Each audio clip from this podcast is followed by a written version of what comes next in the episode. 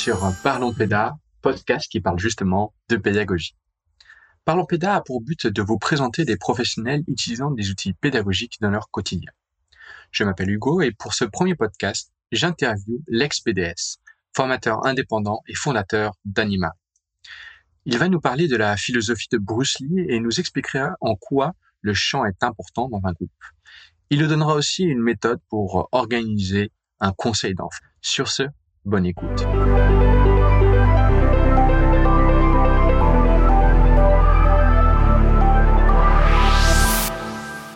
Bonjour euh, Lex, bienvenue pour ce premier podcast.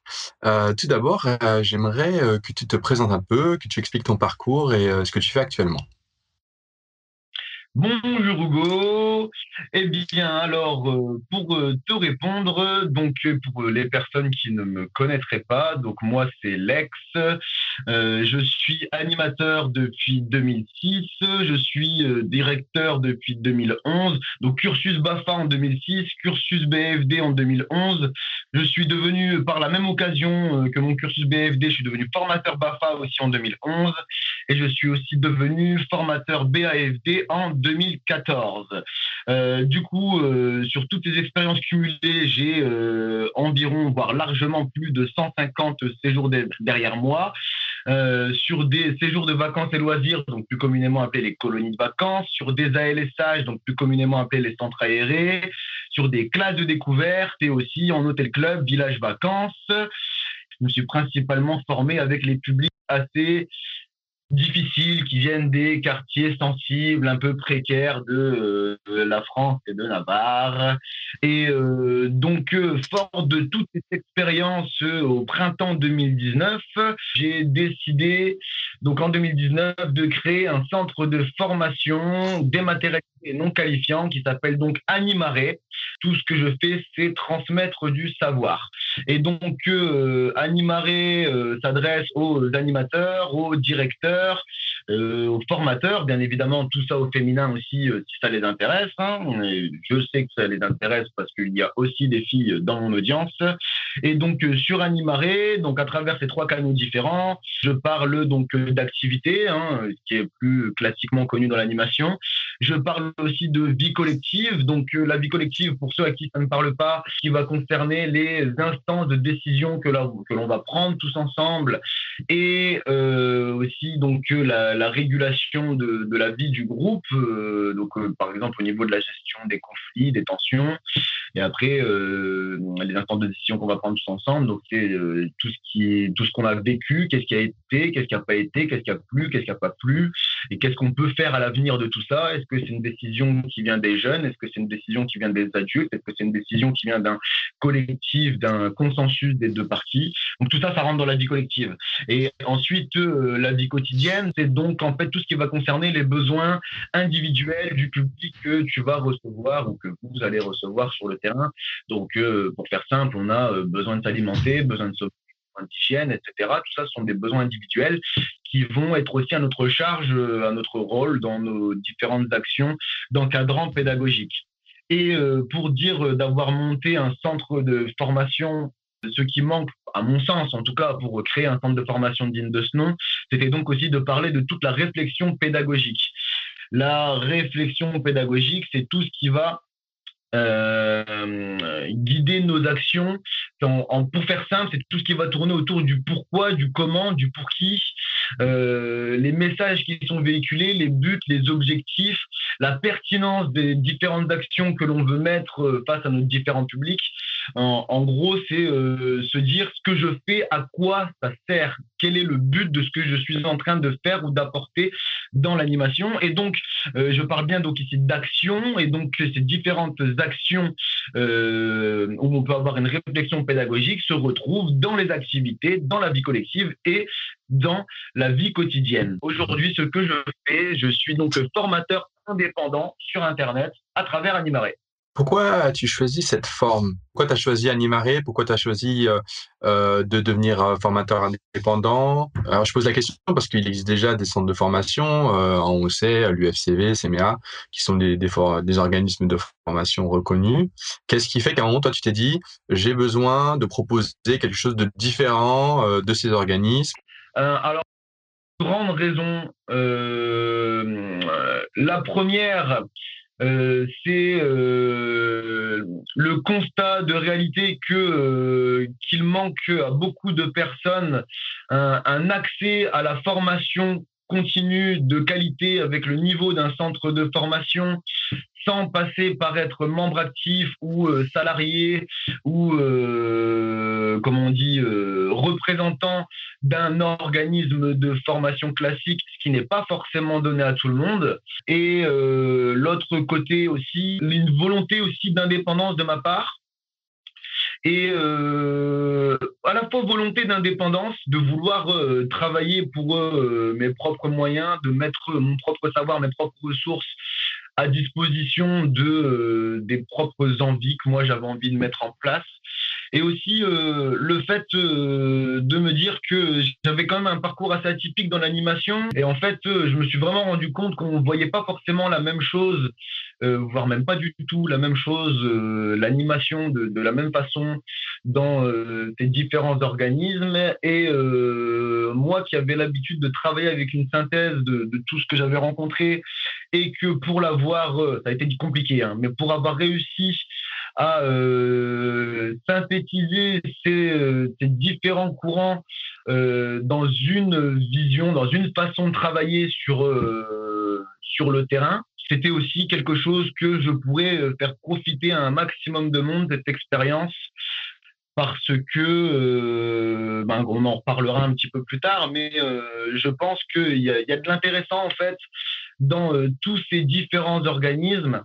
Et euh, le seul moyen de euh, tout compiler de ce que je trouvais d'intéressant dans tous ces différents organismes, ces différents courants pédagogiques, la seule façon de tout compiler pour en faire un condensé, c'était de prendre mon indépendance parce que je dis bien et je pèse mes mots, aucun organisme de formation avec lequel j'ai travaillé n'a voulu me suivre dans la démarche tu expliques souvent que euh, tu as beaucoup d'expérience, euh, que tu as, allé, voilà, comme tu l'as dit, euh, vu différents centres de formation, mais au-delà des centres de formation, que tu as fait beaucoup d'ACM, de type d'ACM aussi. en quoi, pour toi, c'est important de préciser ça? Alors, toujours une histoire de crédibilité.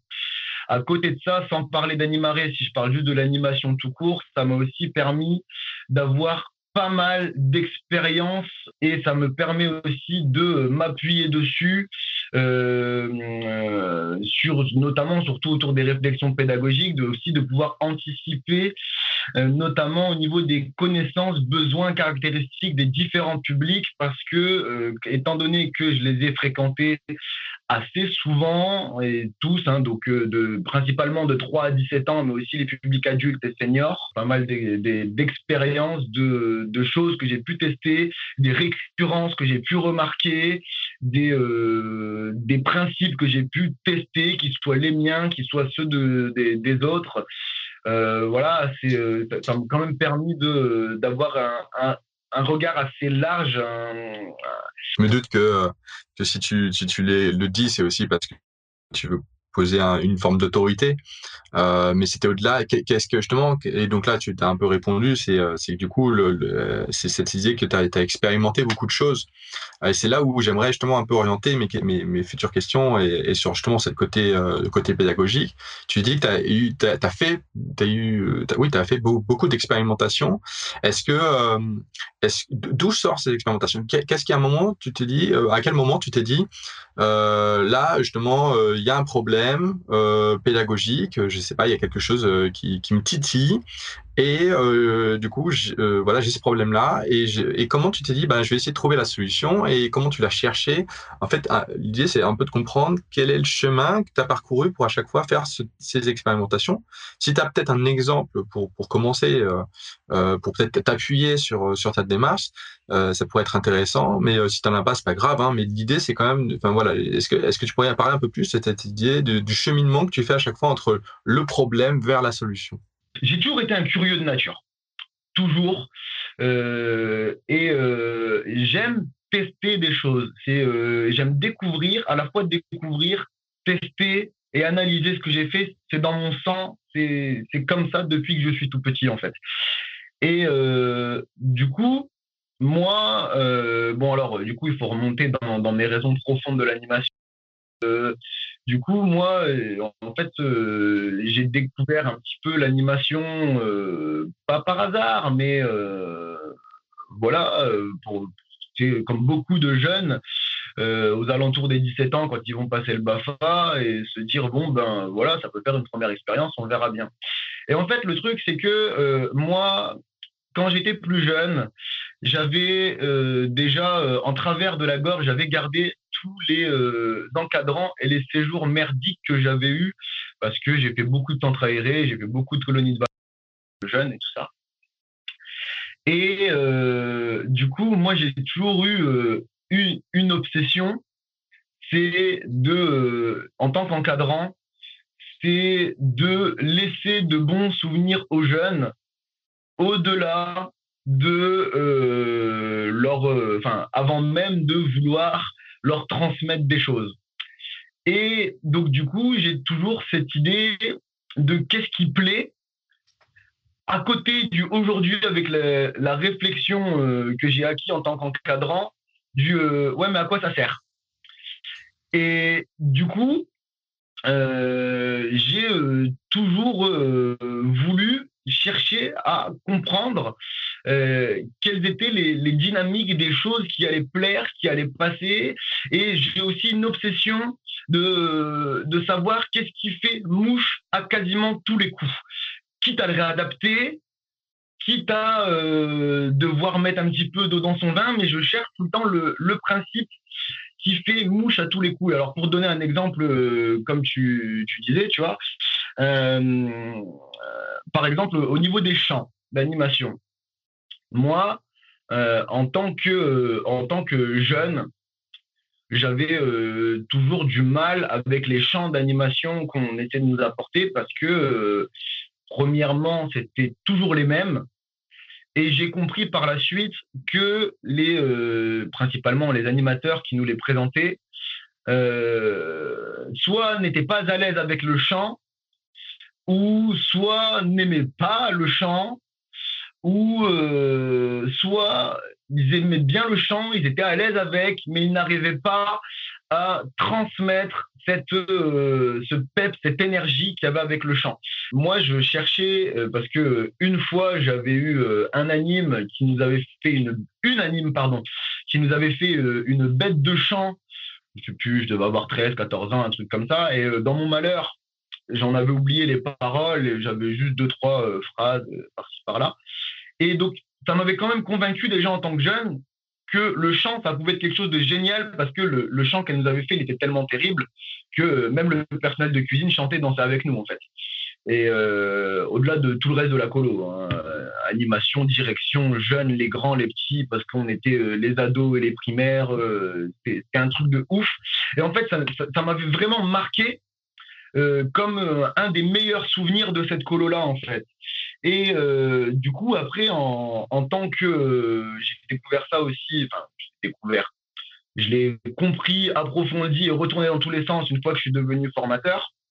C'est euh, quelles sont les dynamiques du chant et pourquoi est-ce qu'on chante dans, dans, les séjours. En fait, je pense que c'est pour une raison simple. Le chant est un outil de cohésion magnifique. Quand on arrive à faire chanter et un groupe, tous ensemble, on crée un sentiment d'appartenance au même groupe. Et en plus de ça, on, soude aussi le groupe du fait que si on chante et si on par-dessus on danse par en plus tous ensemble au même moment, en fait, on est en train de un petit peu de lâcher prise et de, euh, de faire confiance à l'autre qui est à côté de nous pour pouvoir faire de l'expression et se lâcher un petit peu, passer un bon moment, sourire, danser, s'éclater. Le chant est vecteur de bonne ambiance et de cohésion au sein du groupe, en fait. C'est quelque chose qui est énorme. Mais pour ça, il faut que le chant prenne. C'est prioritaire.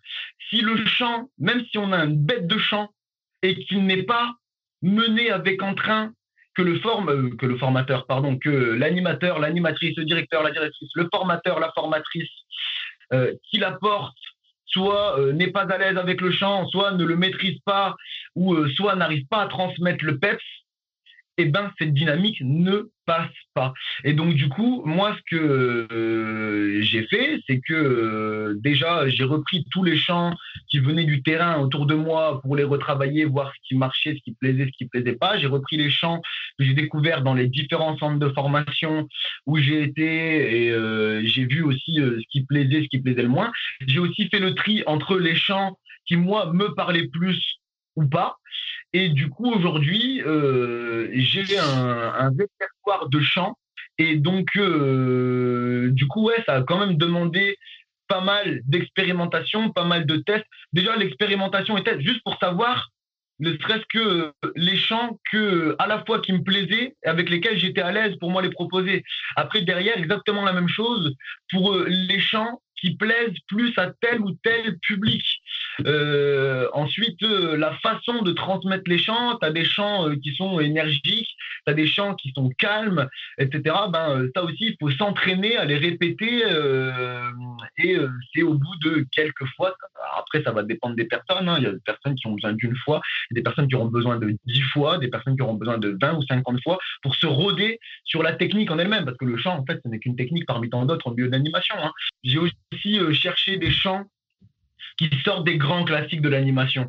Parce que c'est aussi ça, des fois, euh, travailler aussi sa crédibilité, son autorité, euh, son. Euh,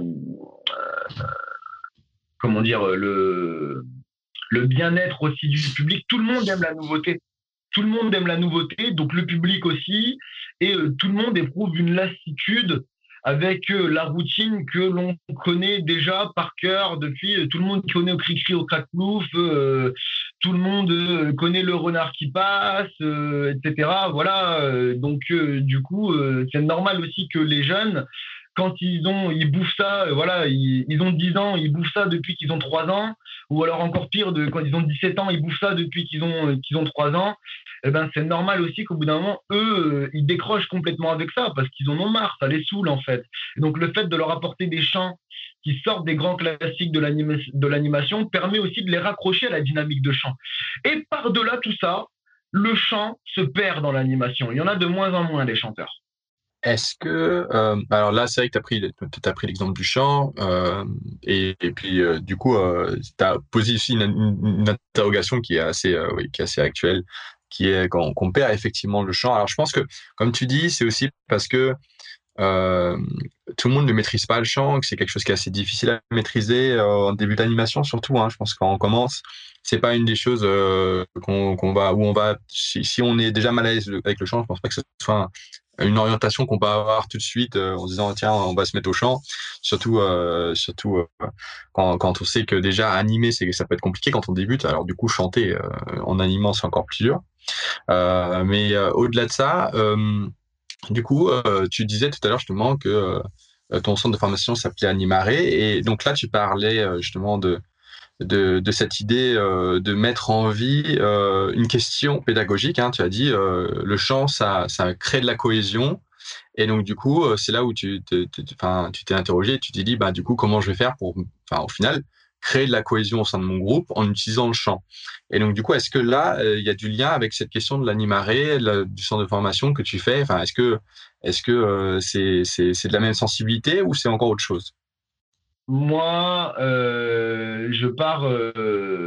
j'ai créé Animaré en suivant les enseignements d'un mentor bien connu, mais qui n'est pas à la base un mentor de l'animation alors que c'est quand même un pédagogue. Son nom, pour son nom cantonné, il s'appelle Lee Jun Fan et s'appelle donc Bruce Lee. Et en fait, euh, Bruce Lee avait euh, donc euh, à son époque créé une méthode révolutionnaire au sein des arts martiaux et sports de combat. Alors oui, pour, pour la petite histoire, hein, pour ceux qui ne connaissent pas Bruce Lee ou qui connaissent en survolant Bruce Lee, Bruce Lee n'était pas qu'un acteur de cinéma. C'était l'un des plus grands maîtres des arts martiaux, en tout cas c'est le plus grand maître des arts martiaux. Et en fait, il a révolutionné complètement ce monde-là avec un principe simple, en fait, c'est de se dire euh, il n'y a pas de technique ou de discipline supérieure. Elles ont toutes des avantages et des inconvénients. Maintenant, le mieux de tout à faire, c'est d'aller toutes les rencontrer d'en retirer tous les inconvénients et d'en faire une synthèse personnelle avec tous les avantages que l'on va y rencontrer. Bien évidemment, il y avait quand même une base sur laquelle travailler. Et euh, donc euh, euh, très rapidement, donc Bruce Lee a quand même établi le donc le Fan Kung Fu qui est le pied-point de Bruce Lee, le Jun Fan Kickboxing qui est aussi un autre style de pied-point et le Jun Fan Grappling qui est un style de corps à corps et après bon bien sûr il y avait tous les combats armés et tout. Mais bon, je ferme la parenthèse sur Bruce Lee. Euh, Alors moi, j'aimerais justement regarder un peu plus si ça te dérange pas et aller un peu plus, euh, un peu plus loin justement sur euh, sur cette sur cette influence. Est-ce que tu pourrais donc du coup tu disais donc il va chercher un peu partout. Est-ce que tu aurais quand même une idée d'une de, forme de théorie qu'il aurait posée qui serait en lien avec la pédagogie? Oui, en fait, le, une théorie autour de l'eau. Euh, en fait, euh, et donc euh, l'eau, je vais faire tomber le masque tout de suite, le lien avec l'animation, c'est l'adaptation. Bruce Lee disait, si tu mets de l'eau dans une bouteille, l'eau va prendre la forme de la bouteille. Si tu la mets dans une théière, elle va prendre la forme de la théière. Si tu la répands par terre, elle va prendre la forme du sol. l'eau peut détruire comme l'eau peut adoucir. En fait, l'eau s'adapte à toutes les situations. Et donc, Bruce Lee disait, Be water, my friend. sois comme l'eau. Et en fait, euh, du coup, être, réagir comme l'eau, c'est dans l'animation, euh, comme dans les sports de combat, c'est s'adapter à toutes les situations que l'on va rencontrer en essayant de sortir un petit peu des dogmes, parce que les dogmes nous empêchent toujours, à un moment, d'être pertinent et efficace face à la situation donnée. Peut-être que dans 80% des cas, le dogme sera très bien, il n'y aura pas de souci, euh, ça, passera, mais il reste le 20% des cas. Et pour le 20% des cas, si on reste dans le dogme, on risque parfois de se cracher. Et donc, qu'est-ce que ça demande à côté? C'est d'avoir une certaine capacité d'adaptation dans l'animation, de pouvoir s'adapter à une structure, de pouvoir s'adapter à un public, de pouvoir s'adapter à une équipe, de pouvoir s'adapter à une pédagogie véhiculée.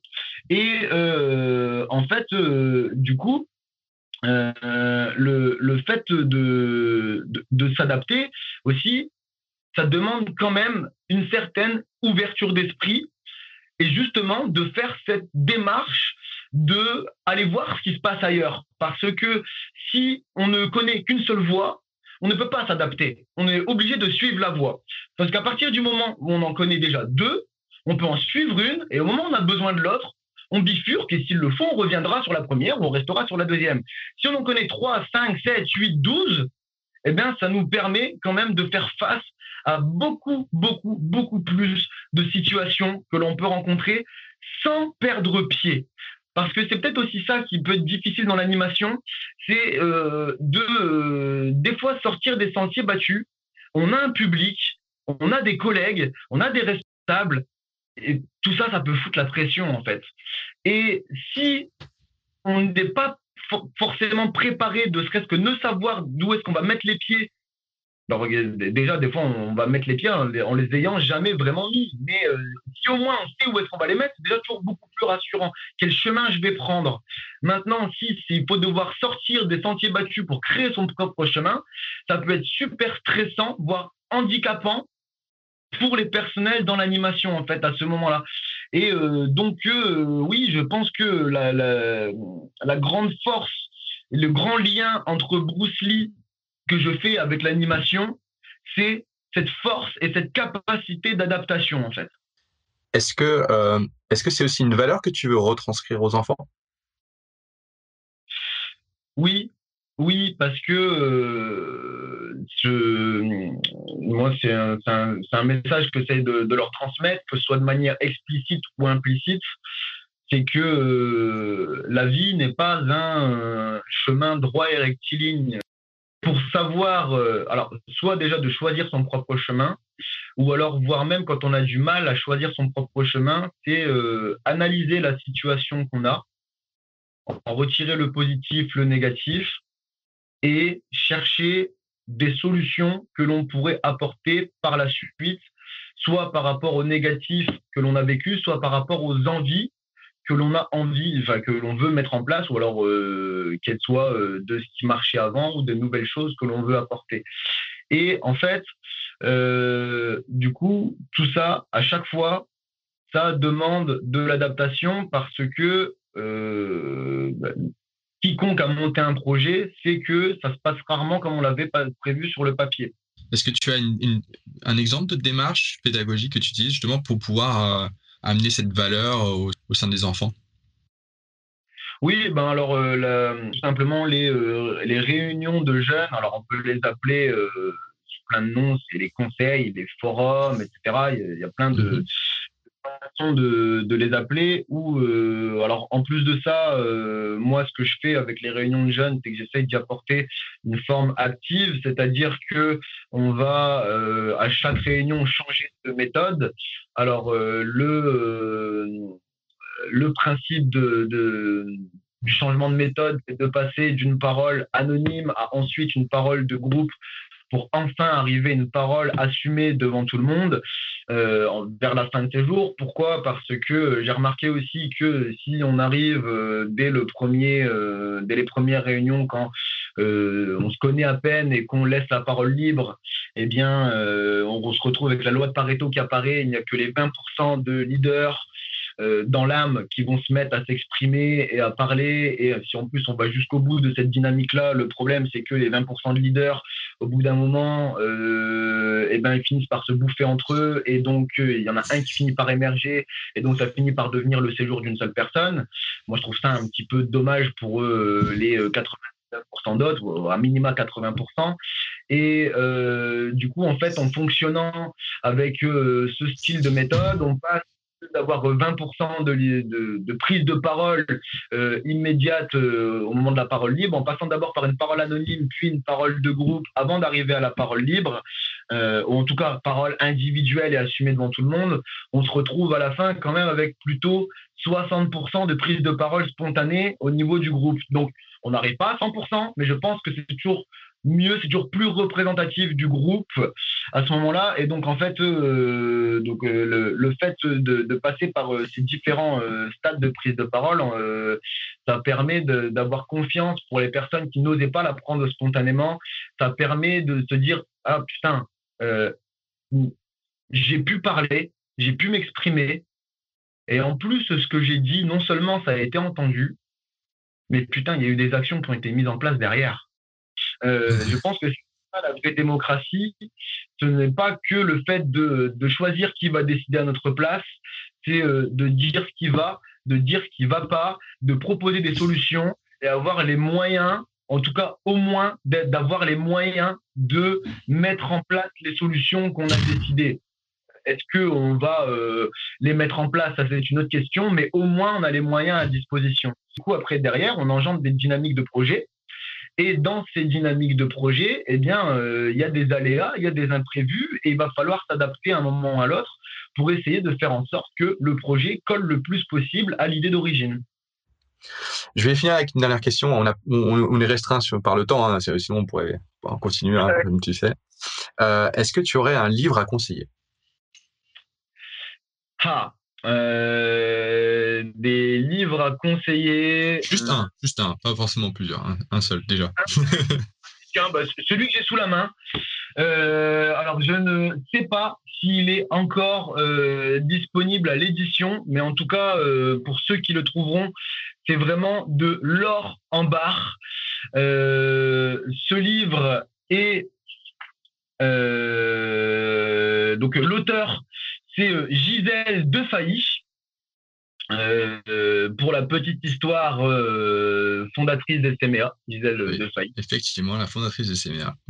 Et ce livre s'appelle Le moniteur, la monitrice, sous-titré La colonie de vacances. Mhm. Alors, bien évidemment, elle parle principalement de, de colo, mais qu'on soit en classe de découverte, en centre aéré, ou euh, voire même en animation euh, village vacances hôtel club il y a quand même des perles à récupérer là dedans et c'est donc aux éditions les éditions du Scarabée Merci beaucoup. Mais avec plaisir, Hugo. Ça fait un plaisir. Merci d'avoir écouté ce premier podcast. Si vous avez aimé, n'hésitez pas à mettre un commentaire à 5 étoiles sur iTunes Podcast ou autre et vous abonner. Si vous êtes aussi un professionnel utilisant des outils pédagogiques et que vous voulez être interviewé, n'hésitez pas à envoyer un email à parlonspeda.gmail.com. Péda sans accent, bien évidemment, puisque les emails n'acceptent pas les accents. Sur ce, à dans deux semaines.